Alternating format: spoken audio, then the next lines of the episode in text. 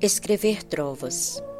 Escrever em trovas é um exercício quase que particular, pois trovar é falar de si, de alguém para alguém. É uma matéria de esconder de si ao outro do outro, uma arte que parece quebra-cabeça. Isto é solitário.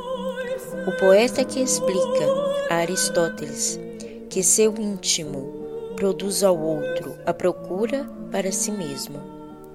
Explicar a quem está no poder enquanto o outro passa fome.